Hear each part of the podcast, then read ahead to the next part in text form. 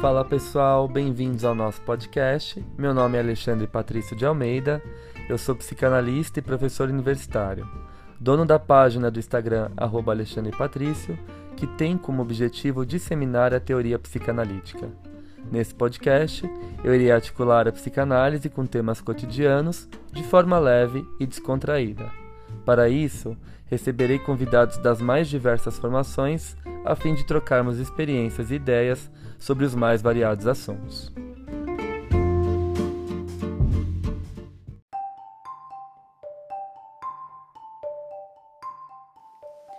Passando para avisar vocês que esse episódio foi gravado em forma de live na minha página do Insta. Com o intuito de fazer a psicanálise circular ainda mais, decidi compartilhar a gravação aqui no nosso podcast. Espero que gostem!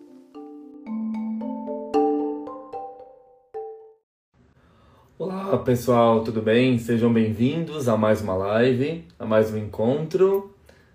Uh, dessa vez é uma espécie de um bate-papo, uh, tomando como base as perguntas que vocês me mandaram aqui na caixinha.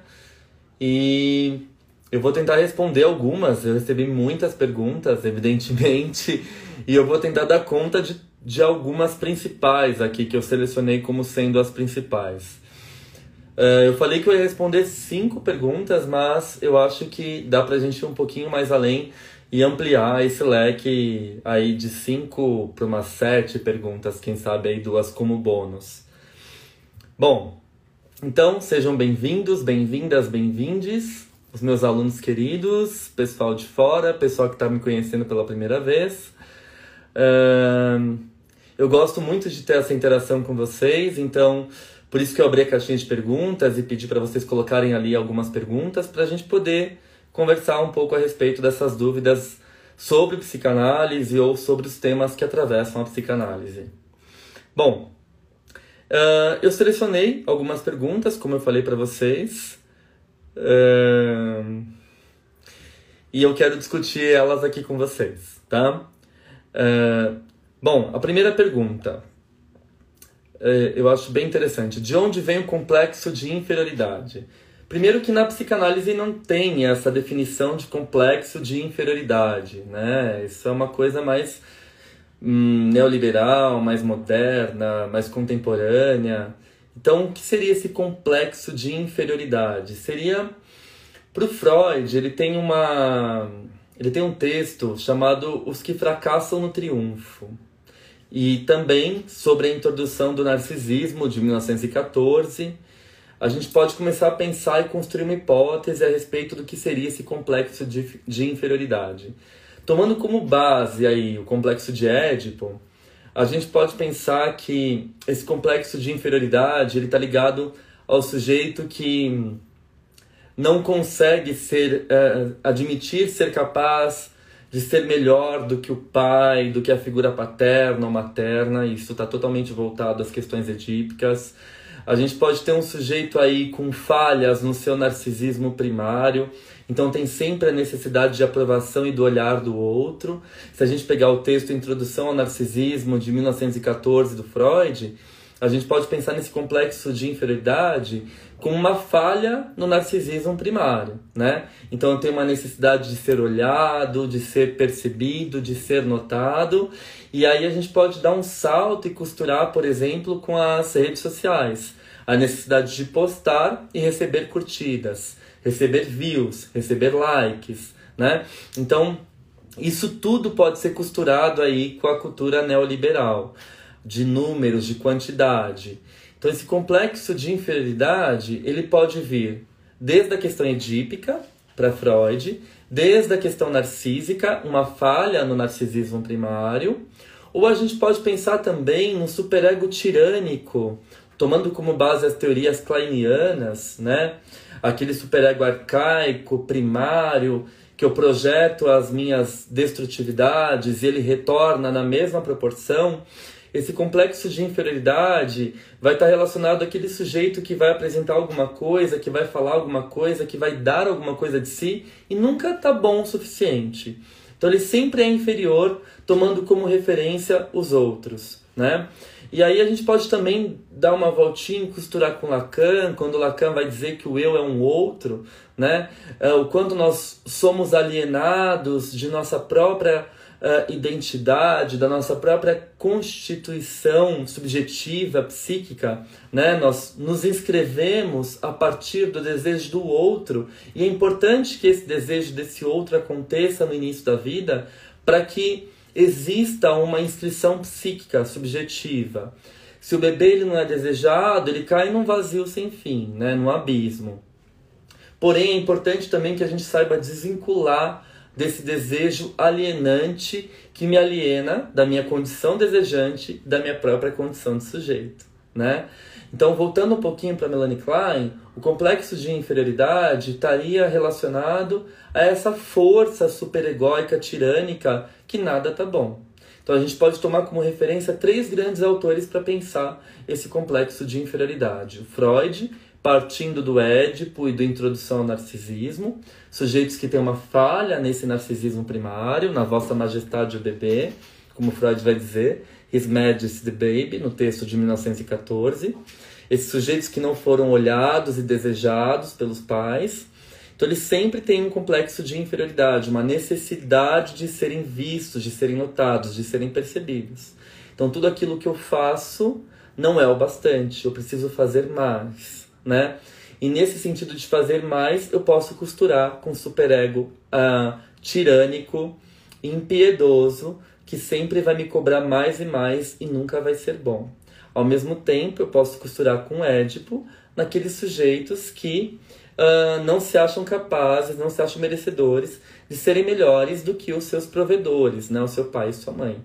Se eu sou melhor do que eles, eu ultrapasso, eu passo a rasteira neles. Então eu fico ali aprisionado num complexo de inferioridade, me colocando nessa, nessa situação é, de, de, de não ser merecedor, de, de, de não ser adequado, né? de, de não ser capaz, que configuram essa inferioridade subjetiva que a gente vê tanto na atualidade. Né?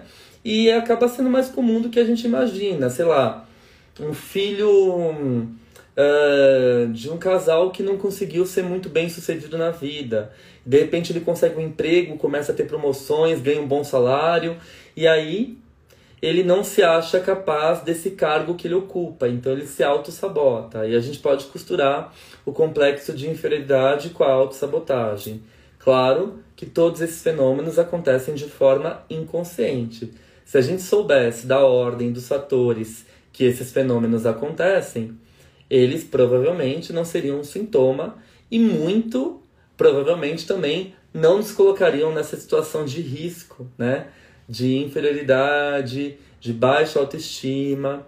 Então, acho que um texto crucial para a gente entender essa questão seria Introdução ao Narcisismo, do, do, do Freud, de 1914, e e os estágios arcaicos do complexo de piano da Melanie Klein também são textos primordiais para a gente poder entender um pouquinho desse mecanismo da inferioridade, né? Da onde vem esse complexo de inferioridade?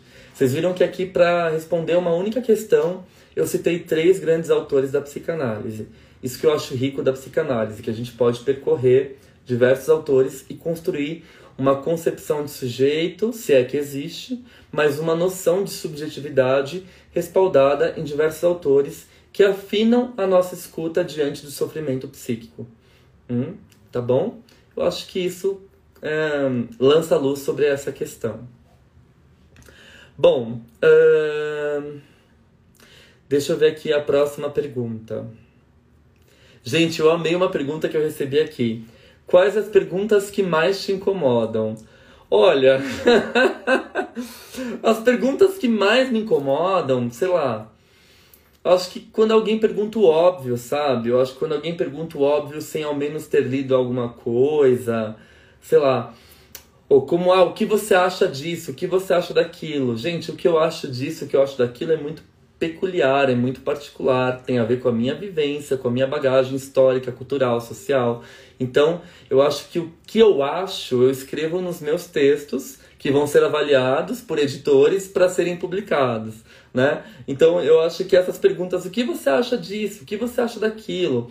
Ou perguntas afirmativas, tipo, todo borderline tem dificuldade com a relação parental? Isso me incomoda muito. A psicanálise trabalha muito com essa desconstrução, né? Da lei, da, desse dogmatismo. Embora alguns psicanalistas ainda se defendam nessa posição dogmática, nessa posição uh, tradicional.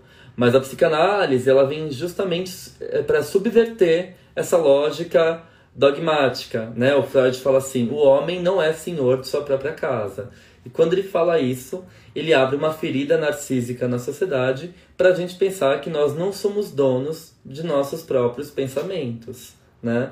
Então existe uma instância maior e essa instância seria o inconsciente que toma conta ali e se manifesta através dos atos falhos, dos sonhos, dos lapsos, das piadas com segundas intenções, né? Enfim, eu acho que essas perguntas afirmativas são as que mais me incomodam. É, eu tenho conhecido perdeu a mãe com seis anos, vai ser borderline? Todo sujeito psicótico faz isso? A estrutura perversa é aquilo? São perguntas afirmativas. Isso me incomoda bastante. Então, aqui, já que eu estou compartilhando com vocês essas questões, eu acho que é justo também responder essa questão que eu achei sensacional, quais as perguntas que mais me incomodam. Fiquei curioso. então, eu acho que eu matei essa curiosidade aí em partes. Bom, autores de ficção que ajudam a entender a psicanálise me perguntaram isso. É, autores de ficção que ajudam a entender a psicanálise. Eu acho que todo autor de ficção ou autoficção ajuda a compreender a psicanálise, né? Eu sempre falo que um psicanalista não pode ter a sua leitura restrita a textos psicanalíticos, né? A gente sempre tem que ampliar o nosso saber artístico, cultural, enfim. Eu acho que nesse sentido a gente pode recorrer à autoficção, ao romance, a, ao cinema, à arte de forma geral, né? Então eu acho que tem aí muitos autores que contribuem de forma direta ou indireta para a gente pensar algumas teorias psicanalíticas. Hoje no Brasil eu sou muito fã da Tati Bernardi, né? Eu acho que ela escreve em primeira pessoa, ela se implica muito na escrita. É uma escrita de autoficção que nos envolve, né? Eu fiquei apaixonado também pelo Torturado, que eu li recentemente. Eu li também A Cachorra, que mexeu comigo muito com o feminino. Helena Ferrante é uma escrita densa, uh, complexa, mas que também nos convoca a pensar uma série de coisas sobre a humanidade, sobre a maternidade, sobretudo. Uh, enfim, autores brilhantes que vão uh, escrever mais sobre a história, a antropologia, a Lilia Schwartz, a Jamila Ribeiro, né, aquele uh, pequeno manual antirracista da, da Jamila é perfeito para a gente pensar as questões sobre o racismo, né? Sobre é, essas, essas falas idiotas de racismo reverso, pessoas que não têm a mínima noção do que estão falando, né? Eu acho que a gente tem que ler muito isso para poder desconstruir as nossas ideias. Uh, autores que escrevem sobre gênero, como a Judith Butler, eu acho que todos esses autores merecem ser lidos. E eu sempre falo que psicanalista que só lê psicanálise acaba ficando um pouco burrinho. É uma brincadeira, claro, mas eu é uma brincadeira, é um xiste, né? Uma piada que tem aí um tom de verdade. Eu acho que a gente sempre tem que ampliar o nosso leque cultural, uh, artístico, para a gente poder ter um embasamento maior, tanto no que tange as teorias analíticas, quanto no que tange a clínica. Eu acho que o cinema também vem muito para complementar isso. Eu faço uma articulação muito grande com cinema e a psicanálise, eu acho isso fundamental para o trabalho analítico, para a gente poder costurar as teorias, né? Enfim, eu acho que temos muitos autores aí. Se eu fosse falar, ah, tem algum autor de ficção que ajuda a entender a psicanálise, eu citaria uma lista infinita. Eu acho que um psicanalista deveria ler tudo, né? Eu sou muito fã da J.K. Rowling, apesar da, né, das últimas declarações dela aí bastante polêmicas sobre uh, as questões de gênero, enfim, ela acabou dando uma pisada na bola. Eu sou muito fã do Tolkien, né, do Senhor dos Anéis. Eu acho que vários textos meus eu coloco trechos do Senhor dos Anéis. Quem lê os meus artigos e meus livros sabem o quanto eu cito o Senhor dos Anéis. Fez parte da minha infância, foi uma literatura que me atravessou completamente. Então eu acho que todos esses autores nos ajudam muito a pensar a psicanálise de forma geral. Clarice Lispector, eu amo poesia, eu amo, uh, sei lá, hum, enfim, tem tanta coisa, gente. Se eu fosse listar aqui os autores, eu acho que eu, eu perderia a lista, o prumo da lista, né? Mas tem muita coisa aí que nos ajuda a pensar questões analíticas. E eu acho que sim, o psicanalista precisa eh, se debruçar sobre a cultura de forma geral. Ler sobre política, religião, arte, cinema e por aí vai. É uma grande dica que eu dou. Eu não gosto muito de dar dicas, né? Porque eu acho que as dicas acabam virando dogmas. O Ale falou isso, então vamos seguir a risca, né? Mas é uma das grandes dicas que eu coloco aqui é a leitura de outros autores que não sejam só psicanalistas, tá bom? Bom, Colocaram uma pergunta aqui que eu gostei bastante, Ale, se puder tecer comentários sobre a pandemia e o esgotamento psíquico. Gente, eu acho que assim, eu tô rindo de nervoso, né? A pandemia junta com catástrofes no Brasil inteiro, catástrofes climáticas, catástrofes hum, geográficas, né? Deslizamentos de terra, enchentes, ondas de calor uh, e tudo isso junto à pandemia, a esse inimigo invisível que a gente não sabe, de repente a gente tem contato com alguém e aí a gente sente o sintoma e aí a gente vai fazer o exame, fica louco, perturbado, achando que a família, algum integrante que a gente ama da nossa família também pegou, que a gente passou para alguém que a gente ama. Enfim, psiquismo, saúde mental nesse ano é um, é um 2020, 2021 2.0, né? Eu acho que por enquanto não tem perspectiva de melhora, muito embora a gente tenha aí as vacinas, né?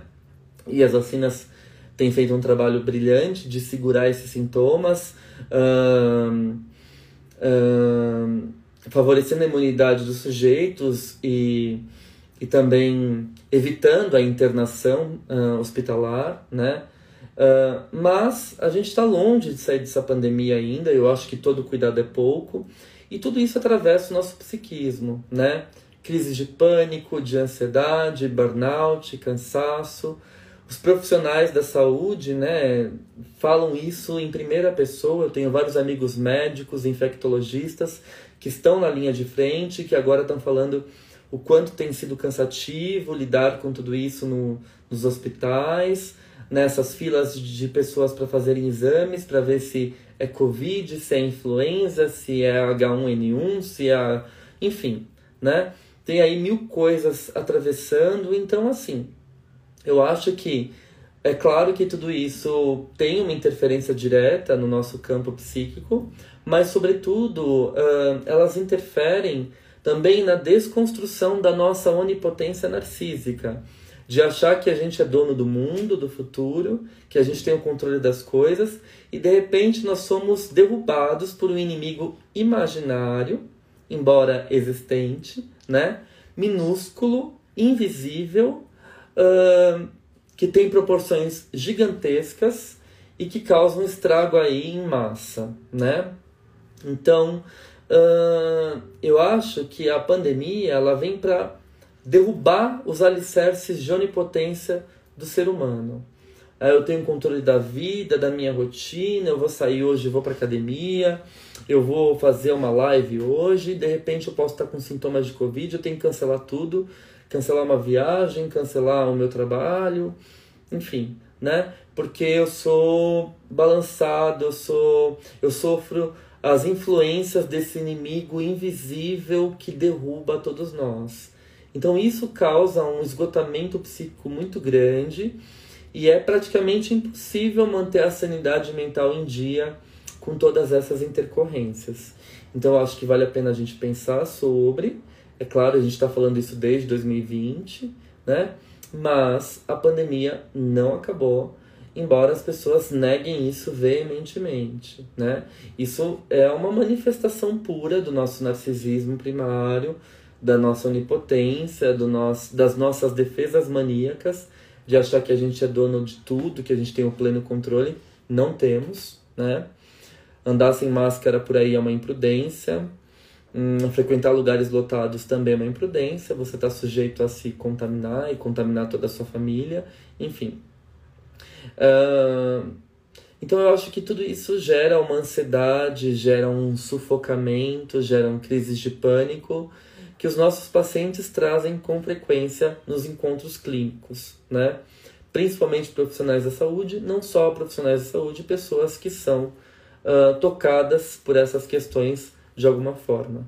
Então eu acho que a gente precisa pensar sobre isso, precisa discutir sobre isso, precisa falar sobre isso e não. Não atingimos o grau de normalidade tão esperado para esse ano, não alcançamos esse grau de normalidade e sim ainda somos vítimas, uh, sujeitos vulneráveis a esse ataque viral invisível que pode derrubar a nossa onipotência tão creditada, tão defendida, mesmo que de forma negacionista. Hum. Então vale a pena a gente pensar sobre isso, ok? Uh, o que legitima o início da clínica é o senso crítico em relação ao próprio saber? Pergunta interessante.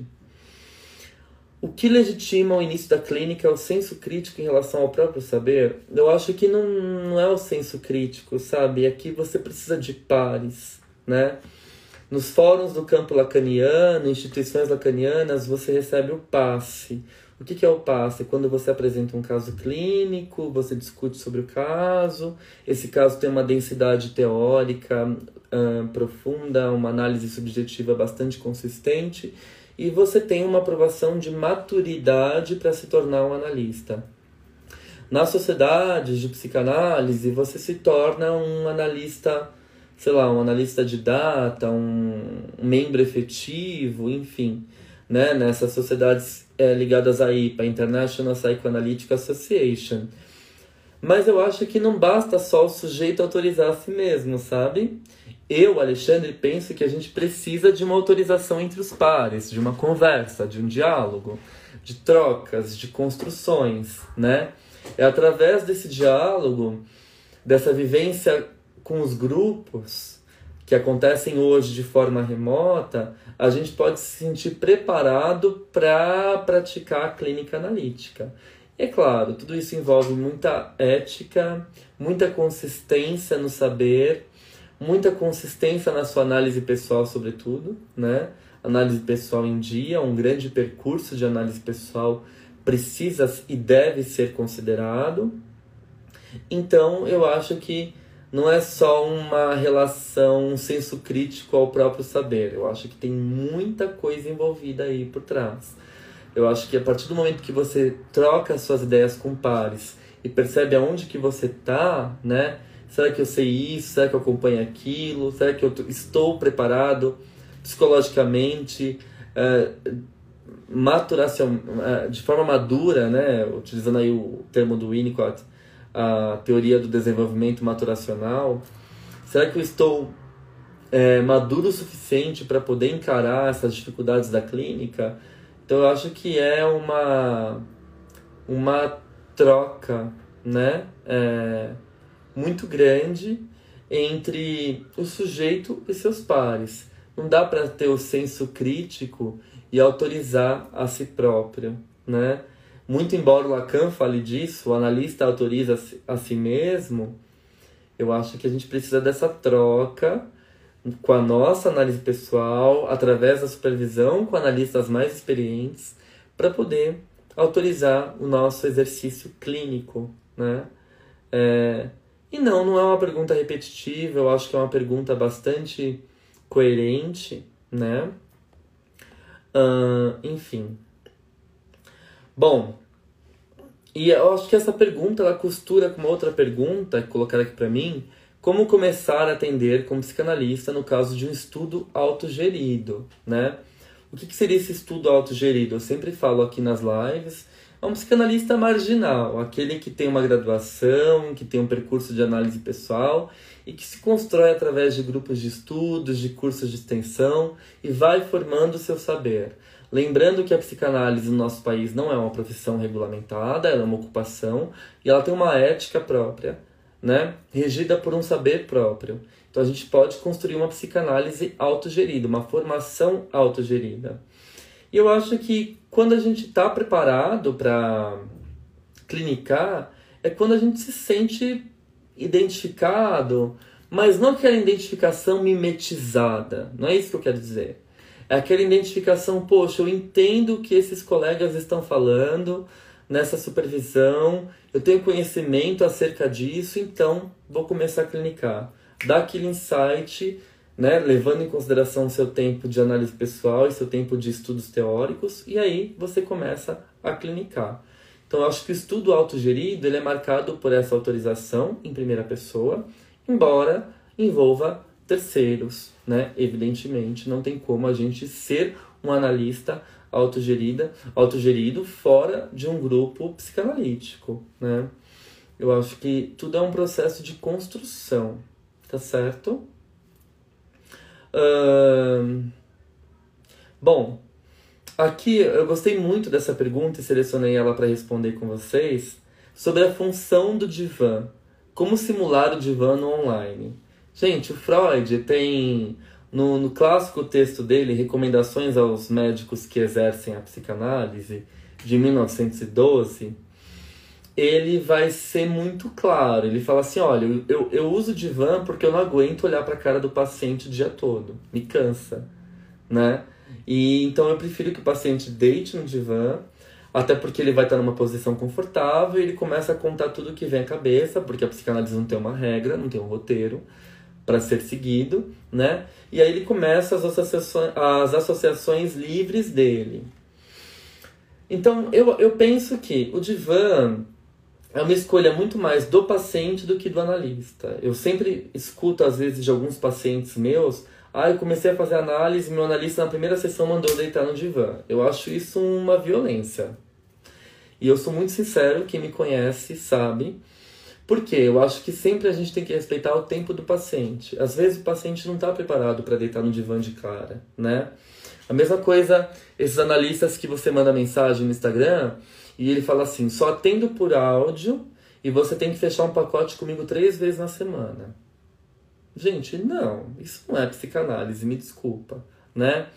É, às vezes tem pacientes que precisam muito do contato olho no olho, do contato visual, de uma, liga, de uma ligação por vídeo, né? Então não dá para colocar o paciente no divã, propriamente dito, no online, né? Existem pacientes meus que já faziam análise no divã, não tinham contato visual comigo e preferem manter a análise hoje no online por voz, né? Somente com áudio. Eu faço uma ligação por áudio e a gente faz uma sessão terapêutica muito rica, né?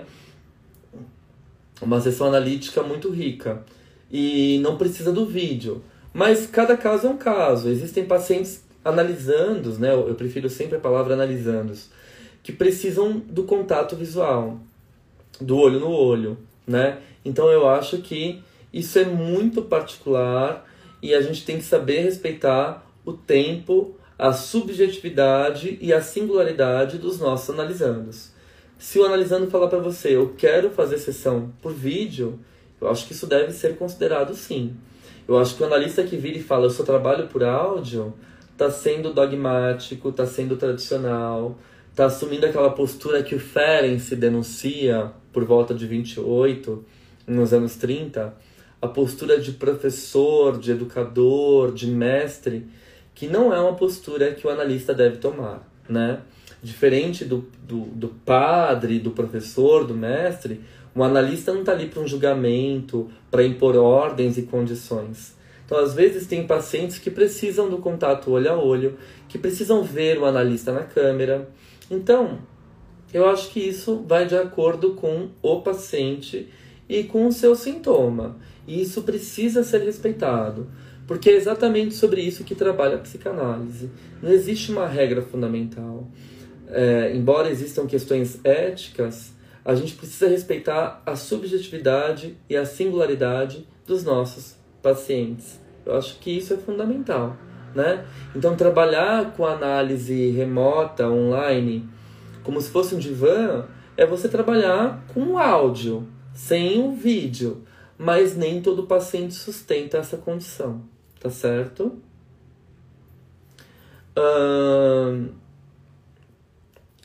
Você recomenda a coleção da Autêntica ou da Companhia das Letras? Gente, as duas as traduções são muito boas. Elas são traduções que vieram direto do alemão.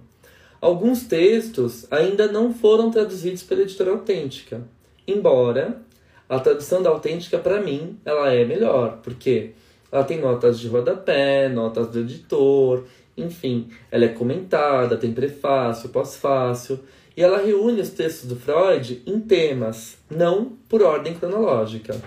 E o grande erro, para mim, a meu ver, da Companhia das Letras, foi traduzir tribe por instinct, por instinto. E tribe se aproxima muito mais de pulsão, não tem a ver com instinto, com biológico, com físico, né? Tem a ver com algo psíquico que bordeja o psíquico e o somático.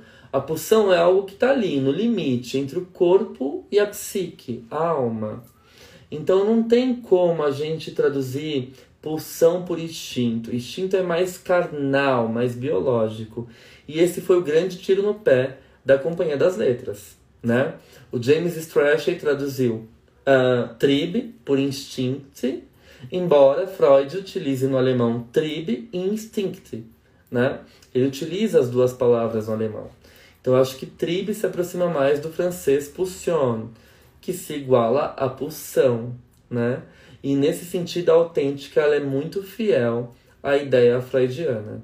E a gente tem que levar em consideração também o corpo científico que faz parte das traduções da editora autêntica. São filósofos, psicanalistas, psicólogos, especialistas na teoria freudiana. Então, isso faz da, da tradução da autêntica uma tradução muito mais fiel ao pensamento freudiano. Porém, a tradução da Companhia das Letras não é ruim, tá? É, de todas, a que eu não recomendo é a tradução da Imago, porque a Imago traduziu o, inglês, é, o alemão para o inglês, inglês para o português. Então, quem conta um conto, aumenta o ponto. Ficou uma tradução muito ruim, chata de ler.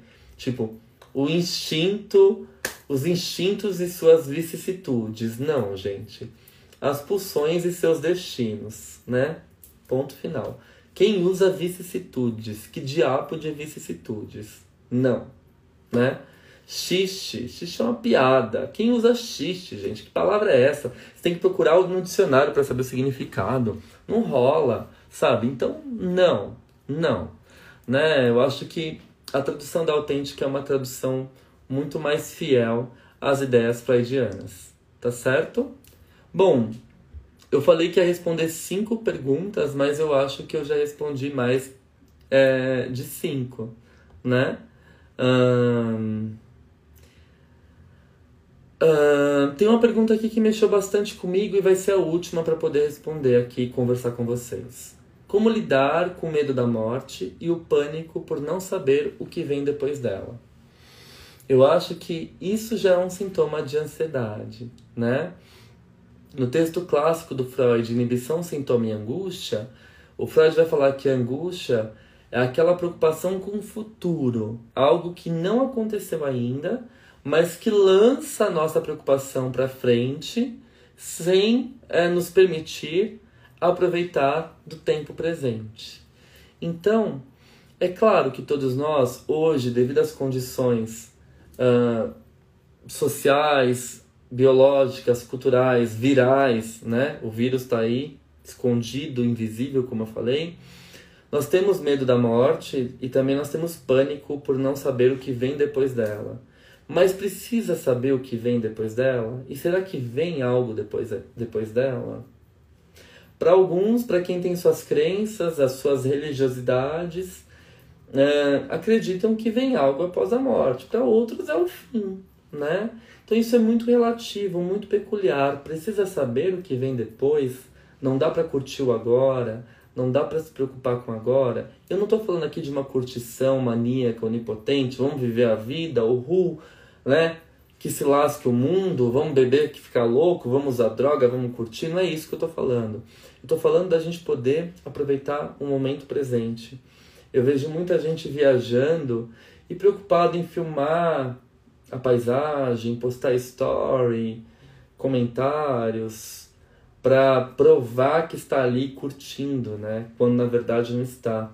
O quanto essa filmagem, essa essa condição neoliberal de provar que está ali curtindo a vida, vivendo intensamente, aliena o sujeito do próprio presente e isso causa muito sofrimento e sintoma e adoecimento, né?